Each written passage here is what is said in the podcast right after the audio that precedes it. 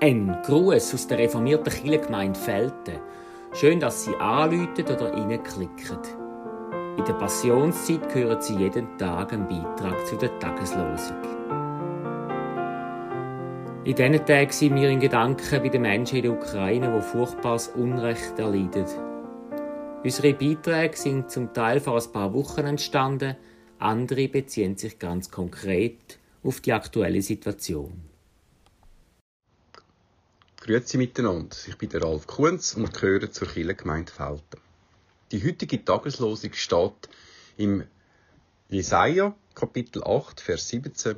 Ich will hoffen auf den Herrn, der sein Antlitz verborgen hat vor dem Hause Jakob. Ich will hoffen auf den Herrn, der sein Antlitz verborgen hat vor dem Hause Jakob.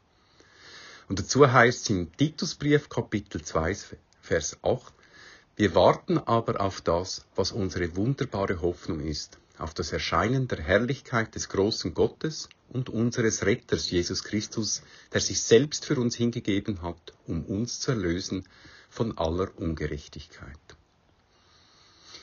Heute ist Psalm Sonntag und in der Überlieferung ist das der Tag, wo Jesus auf einer Eselin in die Stadt geritten ist.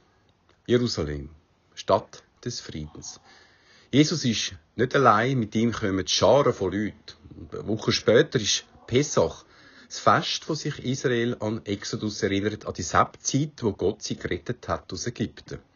Pessach ist mit dem Laubhütte und dem Wochenfest eines von den drei Wallfahrtsfesten im Kalender der Juden.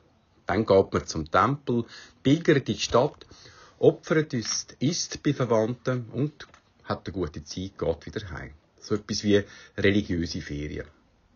Zum Fest gehört aber auch die Erwartung, dass es schön wird, dass man sich kann freuen Und am Pesach, am Pesach kommt noch etwas dazu. Die Erwartung, dass Gott wieder ein Wunder tut. Nochmal ein Exodus passiert. Nochmal befreit, dass ein König kommt und alles gut wird. Das ist auch nötig. Israel ist schon lange nicht mehr ein gelobtes Land. Es ist ein besetztes Land.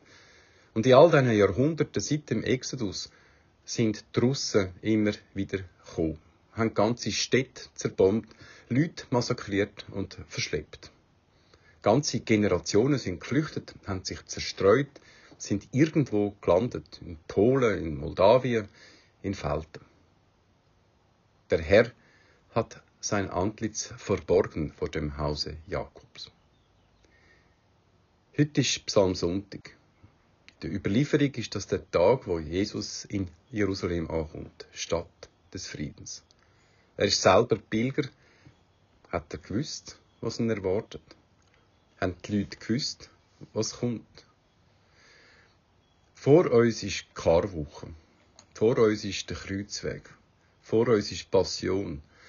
Und wenn ich uns sage, dann denke ich an die, die in den Lager sitzen im Libanon.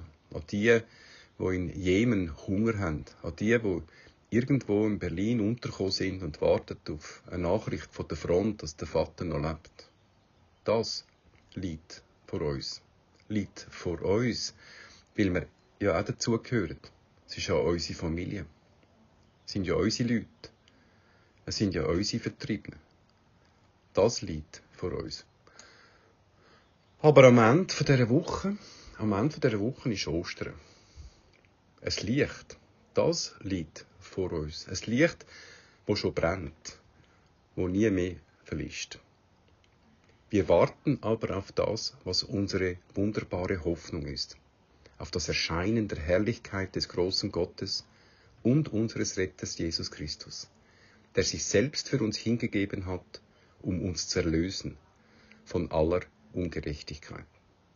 Ich wünsche Ihnen einen schönen Psalmsonntag.